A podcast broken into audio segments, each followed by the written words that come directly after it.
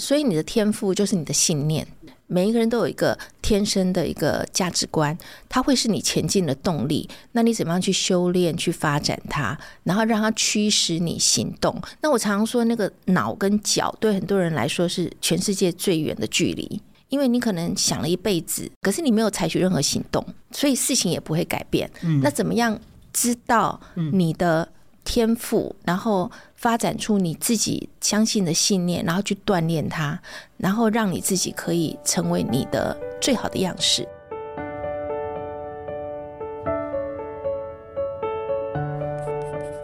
你了解西优吗？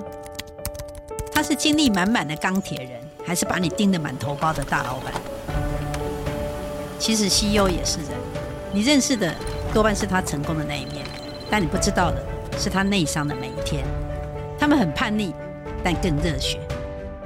今天不是来听老板说教，是来聊聊真心话，听他们思维转念的灵光乍现。我是黄丽燕，我要请问 CEO。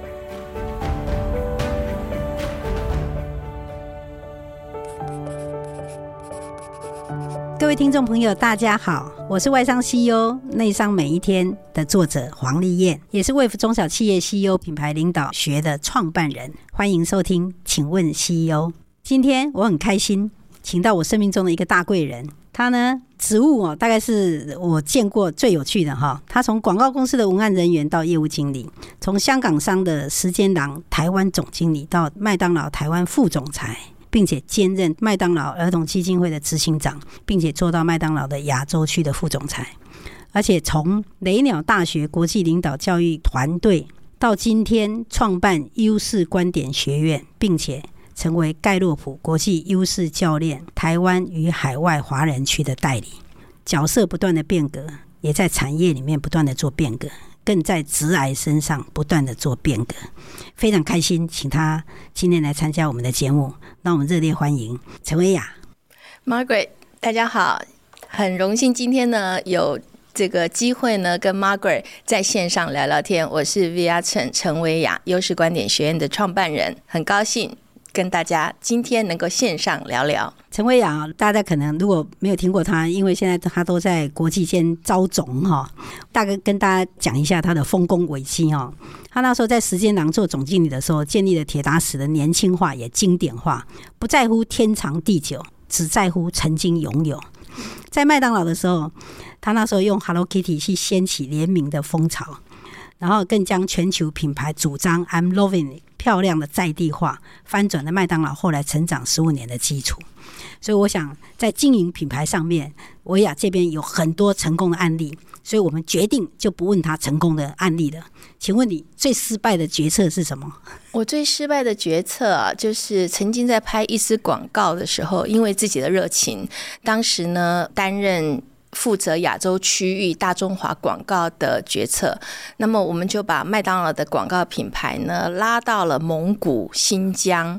那么跟着广告公司呢，就是里奥贝纳广告，就是 Margaret 的团队呢，一起呢穿越整个中国，把麦当劳往最远的区域拉。后来呢，当然我们总公司看了，就问我一个问题说。那么，请问这跟我们每一天的欢聚欢笑每一刻之间的关系在哪里？那我就发现，哇，提案是这么的有力。所以我们在发展品牌的时候，除了这个热情，怎么样能够落实跟客户有相关，而且跟 engage？我想这个是我在回顾我的广告或者是品牌生涯、领导生涯当中，我自己觉得我需要检讨的，不能够因为自己喜欢而带着品牌去做一趟。没有思考的冒险，这个代理商真的要负很严重、很严重的责任哈。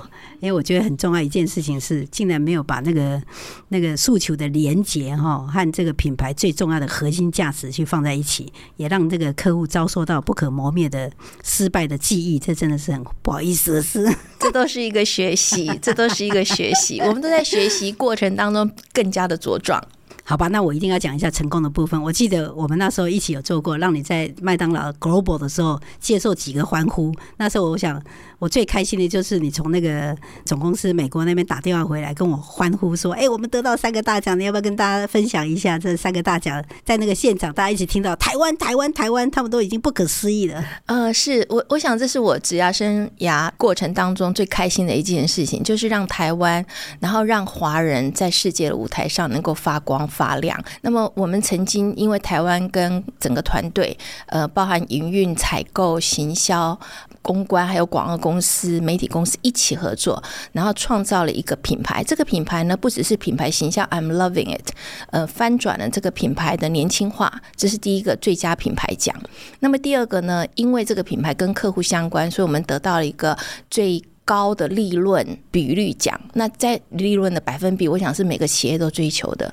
所以这个 campaign 呢，就让品牌呢实际有利润，而且更重要的是，在业绩上面的成长是国际间的第一名哦。所以让台湾呢连续在利润、业绩跟品牌的偏好度上面能够同时得到这个奖项，然后也让王力宏就是想象一下，他们其实在过去当时中国还没有开始有这么多麦当劳的时候，能够让一个华人的表演者站在一个全世界的舞台上来代表华人唱出 I'm loving it，我当时其实是非常为我们的团队感动。我记得那时候我们的 Store Ambience 也是得到全世界第一名啊！对，对是这个是非常非常不容易啊，尤其是在空间的设计上，能够把那个氛围做出来。嗯，这个也真的是要感谢维亚领导有方。而且更重要的是，其实我们是在有限的资源上，虽然麦当劳的广告预算很大，大概有六亿左右，可是呢，呃，因为我们要做的事情非常的多，所以我们甚至是每一面墙，我们都在想这面广告的办公室的外墙可以为我们的品牌做些什么事，然后每一个员工可以为品牌的形象发挥什么样的形象的加分的效果？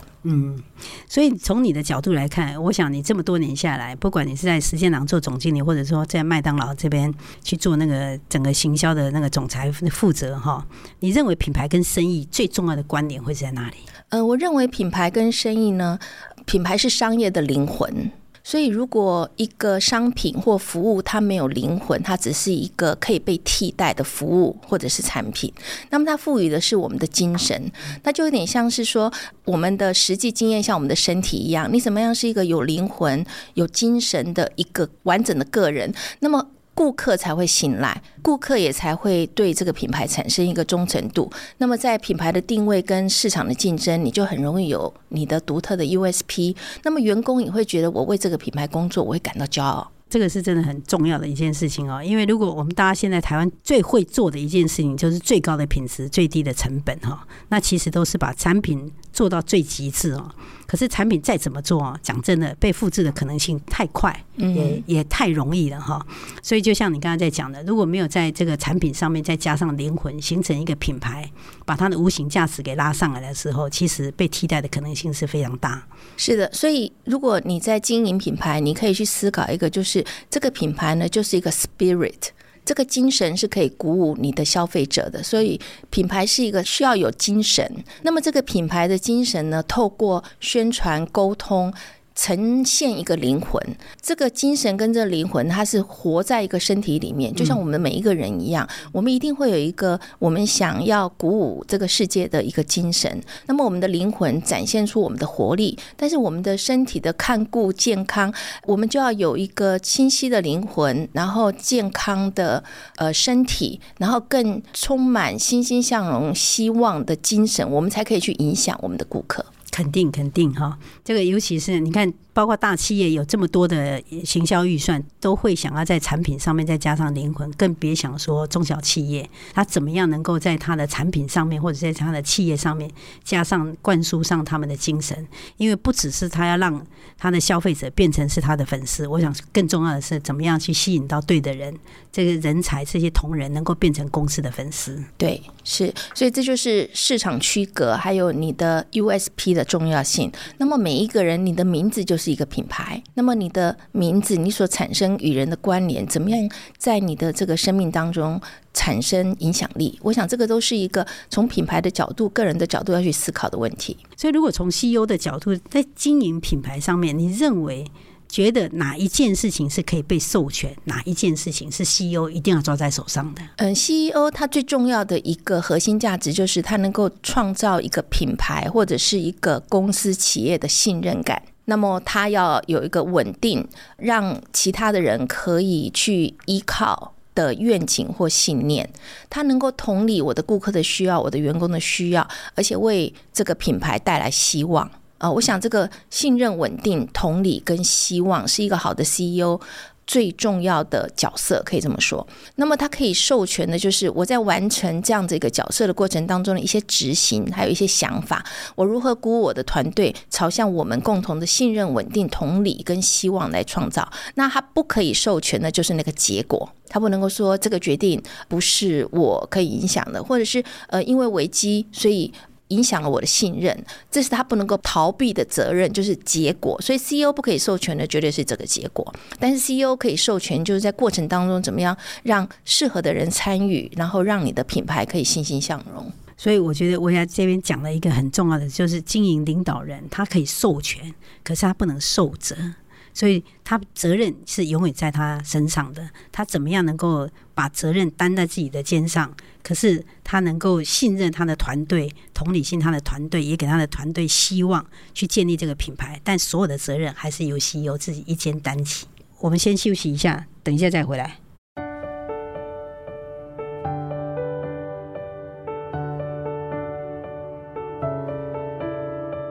欢迎回到节目。今天我们邀请到的来宾是盖洛普的优势观点学院的执行长，也就是前麦当劳台湾副总裁陈维雅。那我想，我们刚才继续前面在讲的东西哈，就是在品牌，品牌没有领导是没有方向的哈。所以我在想说，也没有办法实践了哈。所以我再请问一下，你在经营团队的时候，你扮演的角色会是什么呢？嗯，我在。经营团队的那个时候呢，其实有很多时候都是靠你的直觉。但是我在离开企业之后，有一次我就一个 aha moment 就出现了，就是因为我做了一些有关于优势天赋的测评。那么其实创业家会有他的一些特质，领导者会有一些特质。那么就有谈到说，你可以在这个团队里面扮演什么样的角色？那我做测评完之后，我出来一个叫做 Rainmaker。就是造雨的人，然后我就有那种在想象什么叫做造雨的人。那我就在回想我工作职场发展的过程当中，有一些挑战你是特别有动力的，你会觉得哎，我可以，我可以试试看。然后有一些挑战是你一听就觉得哎呀，超级无理的，会觉得无趣啊。我们都会有这些经验。那么我在思考，为什么我这个 Rainmaker 的发展对于一个团队的角色，在领导的过程当中，我觉得作为一个造雨的人，我对于那个让雨滴滴下来，让云能够集结，然后让每一个人都能够看到。这个即使是很辛苦荒野的过程当中，看到那个希望哦，我自己觉得我有很大的这个动能。那么，因为要让这个雨掉下来，所以我们常常都会要像是一个指挥家一样，扮演一个协调者的角色。有的人就会有一些直觉，就是什么人可以做好什么事。那么，我觉得作为一个领导者，如果你可以去思考说，不是我每一个人都要把事情做完，而是我要运用我周围的人，让他们可以发光发热，就会觉得说，原来我可以整合整个团队的才华，然后用和谐的方式来运用来自各方的资源，那么就会产生一个成功的一个目标，然后会有个积极的表现。所以我就。在这个过程当中，对于自己经营团队的一些察觉，就是如果你知道你是谁，最后都回到一个我是谁，我是谁这件事情清楚之后，你有很多你对于商业发展的灵感，你会去到哪里？你会用什么方法？谁可以帮你？什么是你成功的样貌？那么你该做些什么？你似乎就会有个很清晰的一个答案。这个蛮有趣的哈，呃，今天我们并没有在谈玄学哈，大家不要担心哈。那我觉得我也在讲的时候，其实也提到一个很重要一件事情，就是说，其实我们一个好的领导人，不是所有的事情都是他一定要他都很会很棒才能够把它做好。这个就是我常在讲的，下军哈是尽人之力。那我觉得很重要一件事情，他怎么样能够去尽人之智是很重要。所以他不但要。很重要是要认识所有人每一个人的能力的优劣哈，尤其是他本身的特质。更重要一定是一定要认识他自己，他自己想要什么，需要什么，但他的天赋的才能特质是什么，然后怎么样去发挥他的优势是很重要的。所以我想你的意思是说，当你在经营团队的时候，你扮演的角色是能够找出每一个人的他的优劣点哈，或者怎么样去大家相互补强，形成是一个很好的一个团队。嗯，是，所以每一个人都会有一个你在团队当中觉得非常开心的一个最棒的团队。嗯、那么一个伟大的公司绝对是由伟大的人一起组成的，嗯，而不是这个品牌自己发功发力的，嗯啊。所以怎么样让每一个人都在对的位置上，这其实是一个公司成功最重要的关键。那如果你找到这些对的人，可是有一些对的人，他就觉得他待不住。然后你怎么样去留住那些重要的人？你觉得你缺他们不可，可是不好意思，外面的诱惑这么大，或者他觉得可能他现在在做的不见得是他最想做，虽然他很擅长，但他不见得想做的时候，你要怎么留住他呢？Gallup 有一些研究哦，就是人们为什么离职？因为人们在工作角色当中看不到我自己的发展。就是我的下一步，还有就是我不知道我的这个动机、我的价值观跟这个公司的价值观有什么关系。所以，如果你会觉得其他公司对你比较有吸引力，你要去思考，你是因为薪资，还是因为经理人，还是因为这公司的愿景，然后先把自己的状况厘清。那对于公司来说也是一样，我如果要一个呃好的人，可以有忠诚度的人，公司的使命就要很清楚。就是每一个公司都会有它的愿景，然后都会有它的 mission，然后都会有它的价值观。那么讲这些，可能有些人会觉得很悬，对不对？会觉得哇，公司的愿景是什么？其实你可以看到有很多品牌。他们的愿景是很单纯可以明白的，比如说苹果，苹果的愿景就是让这个科技能够让生活更简单。那它的价值观就是我们要让一切变得更加的干净、更加的有效能、更加的简单。那么我的任务就是让每一个人都可以使用，让这个苹果的产品改变生命。所以这个价值观非常清晰。当你知道这个公司的价值观，你如果你可以吸引对的人，其实他才是你公司可以成长的人才。那你有曾经有过什么样的案例，是你很重要的人要走，但是你用你刚才在讲的方式把他留住的吗？嗯，我想在。很多人都会对于自己要做什么事情会有一个迷惘。那么我自己的经验呢，我自己在成长的过程当中有遇到一些不同的经理人，那我也从很多我以前过去的主管当中有一些学习。我自己倒是一个有很有有趣的经验，就是我在奥美广告的时候，曾经有广告公司挖角，然后挖角我的是我的 CEO，呃，宋志明的好朋友，他就听了就说，嗯，那么你就先不要离职，你先去上班一个礼拜。一个礼拜后，你再决定你要为他工作还是为我工作。那么我就去了那个斯迪麦的代理商，然后就在那里工作了一个礼拜。一个礼拜之后，我又静悄悄的又回去我的公司，义无反顾。对，就回去我的公司说，嗯，我想我还是比较适合在澳美工作。但是这个一个礼拜对我的人生就产生了很大影响，因为对于有一些人来说，他只是想要试试看。或者是呃有一些这个公司吸引他的，那么当他你去说服他的时候，有时候就是让他去理解到底他相不相关，是不是符合他自己的价值观。那么很多人是不是不知道的，他一定有这个过程。所以你可以看到有很多公司，他其实不会不欢迎回归的人。当他回来的时候，他其实是忠诚度更高的，因为他已经试过了。当然，当然。那你自己曾经送过给别人最好的礼物是什么？这个礼物也是别人送给我，所以我就有经常发现我有转送的能力。我送给别人最好的礼物，就是我收到很多的生命的礼物，叫做 aha moment。这个啊哈，就是你在讲啊哈的时候，你有那种一口气吐出来的感觉，就是那个从英文来讲，它叫做豁然开朗的瞬间，嗯，就是啊哈 A H A 啊。那这个瞬间呢，就是你突然觉得很多事情就清晰了，这是在非预期之外的，很多困难的问题就理解了。那我觉得这是一个很。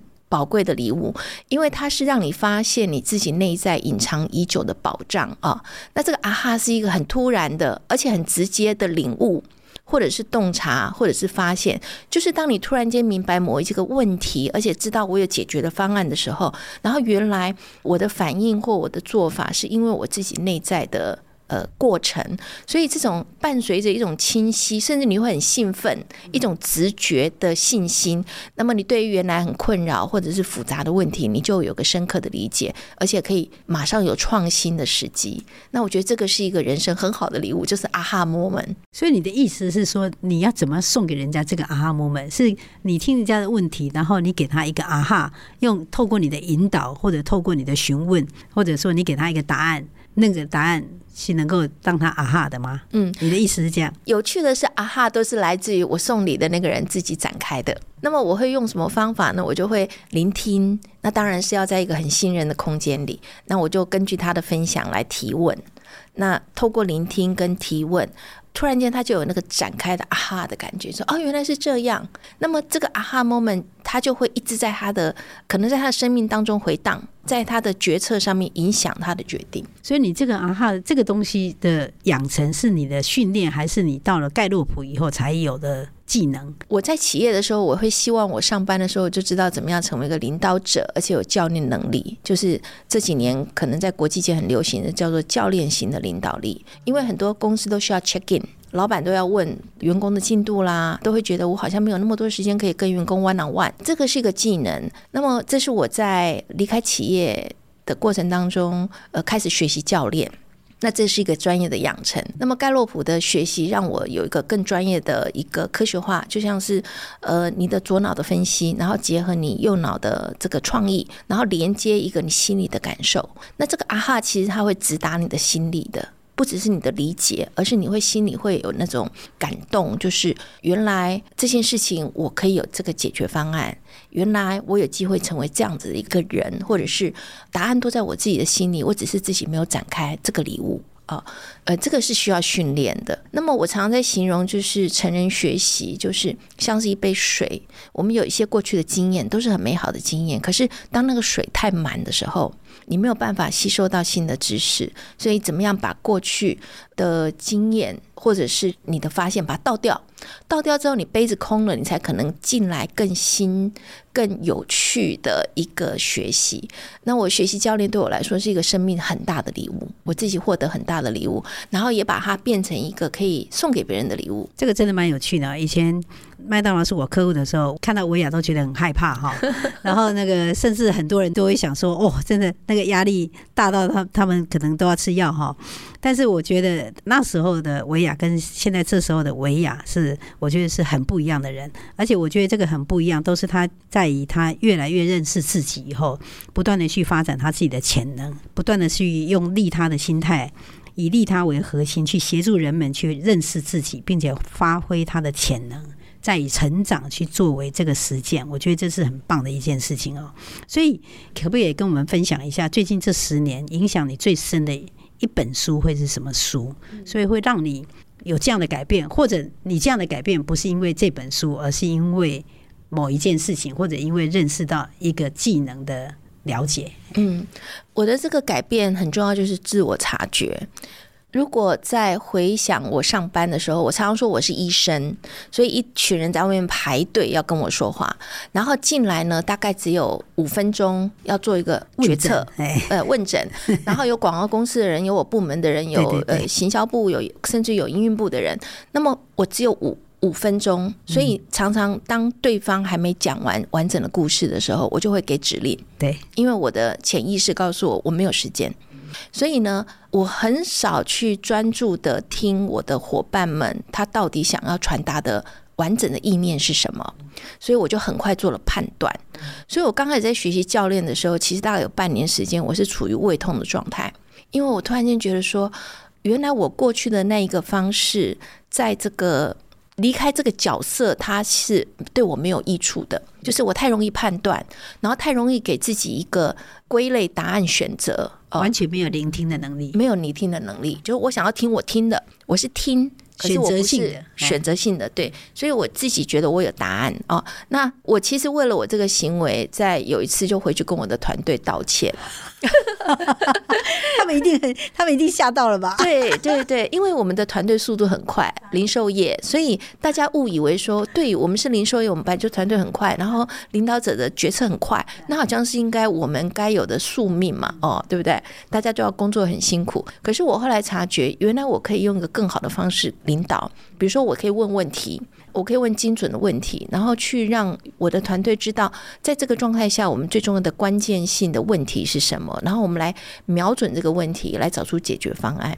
可是大家可能会解决，觉得说时间不够啊，你可能也会有说时间不够的困扰啊。但是有时候是一个发展训练的过程，它不会一下子到位的。比如说，你觉得你的团队都会先谈感受。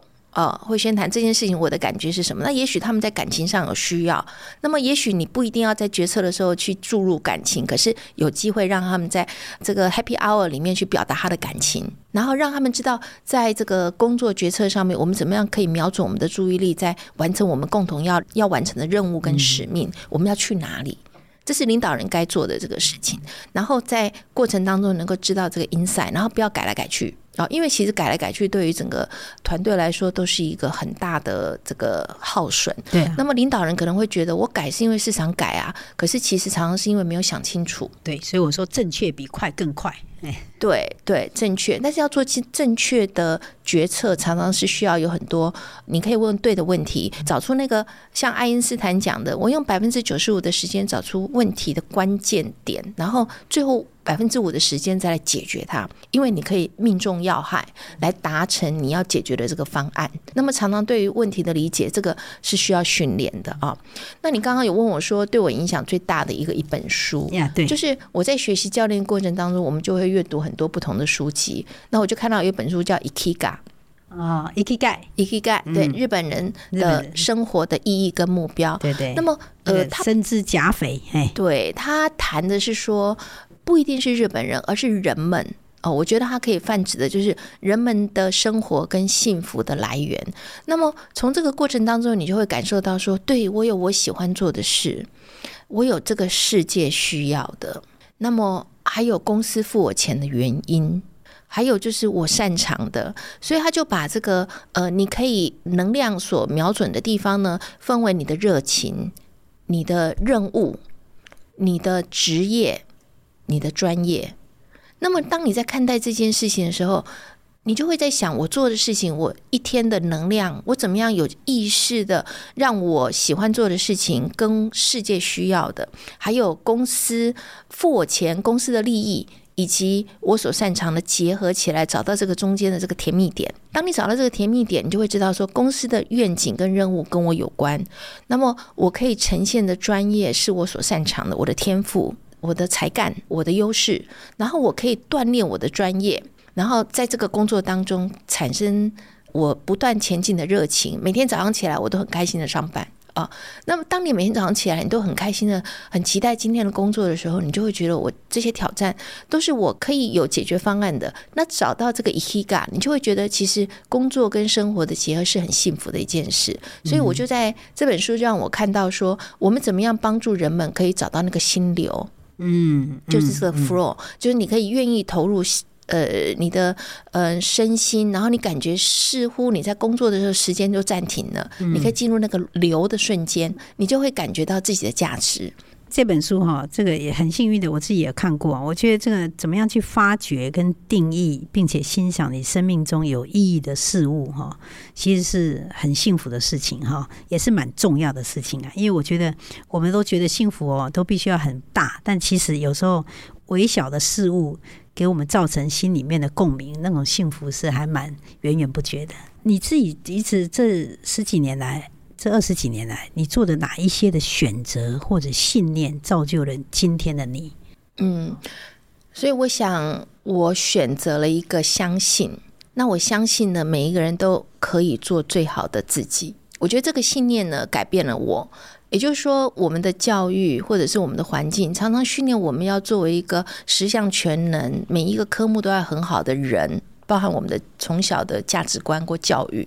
那么这个价值观会让我们很挫折，或者是失去信心，或者是忘掉我可以擅长的是什么。那比如说我小时候念书不是念得很好，所以我就会觉得说我好像很羡慕人家功课很好啊，然后我可能什么事都做不好的。好，从小就会给自己这样子的一个控诉，然后一直到有一个人告诉我说：“诶，其实我看到你的文笔很好。”我的作文老师就告诉我：“呃，这是我沟通的特质。”他就发现说你的表达很好，好那么你可能可以做一些文字工作、创意，或者是记者，或者是传播的事。那他就给了我一个希望，就是原来我数学不好，不是一个致命的要点。然后我就找到那个信心，然后因为这个信心，你就开始展现一个信仰。那在接下来我做的事情，其实盖洛普的这个优势识别，为什么我把它带到台湾？因为我觉得它是可以根本的改变我们的对于生命展现的一个价值。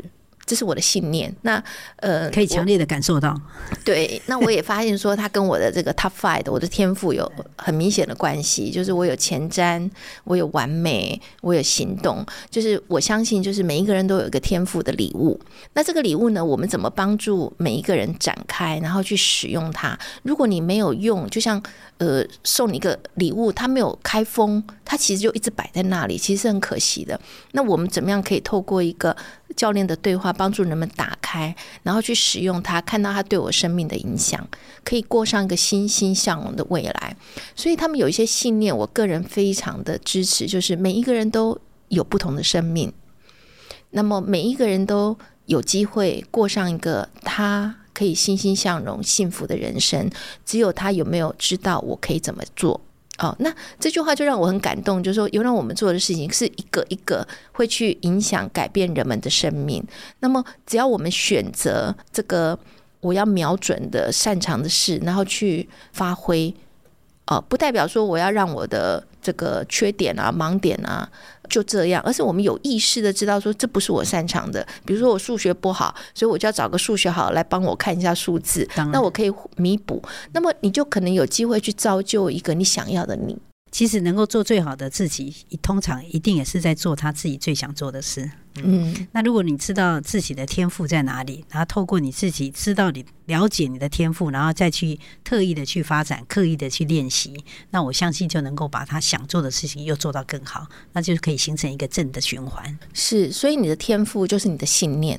每一个人都有一个天生的一个价值观，它会是你前进的动力。那你怎么样去修炼、去发展它，然后让它驱使你行动？那我常常说，那个脑跟脚对很多人来说是全世界最远的距离，因为你可能想了一辈子，然后想要去做一件事情，或者是你的感觉很多，你对很多事情都会有不满啊，或者是沮丧，可是你没有采取任何行动，所以事情也不会改变。嗯，那怎么样知道你的？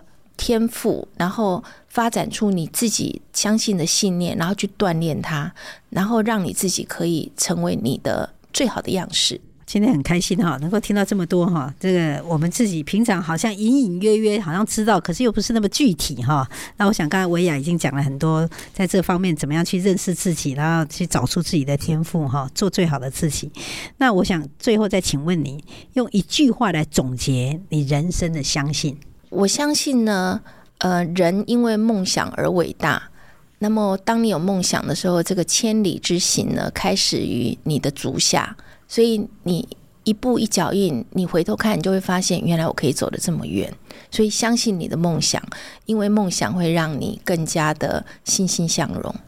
所以这个维亚从头到尾都很一致哈，这头跟脚哈，头是那个梦想的地方哈，然后脚是要千里之行始于足下哈，这个真的是非常一致性的人，勇于突破又勇于面对哈，然后中间要有你的心，就是你感受。感受你周围人的需要，感受你天赋的礼物，因为只有你自己对你自己的特质有感受，你才会串联。嗯，所以你看看啊，从头到尾都还是以利他为核心哈，但是又不断的引导自我变革的百变女王，这个实在是很 很棒的一个人哈。谢谢各位听众的陪伴。我们节目的更新时间哈是每个月第二和第四个礼拜一的下午四点，请听众朋友追踪闯天下。或是你有什么问题也想请问 CEO，都欢迎留言给我们。今天很高兴，也谢谢薇雅的参加，哈，下次见哦，拜，谢谢。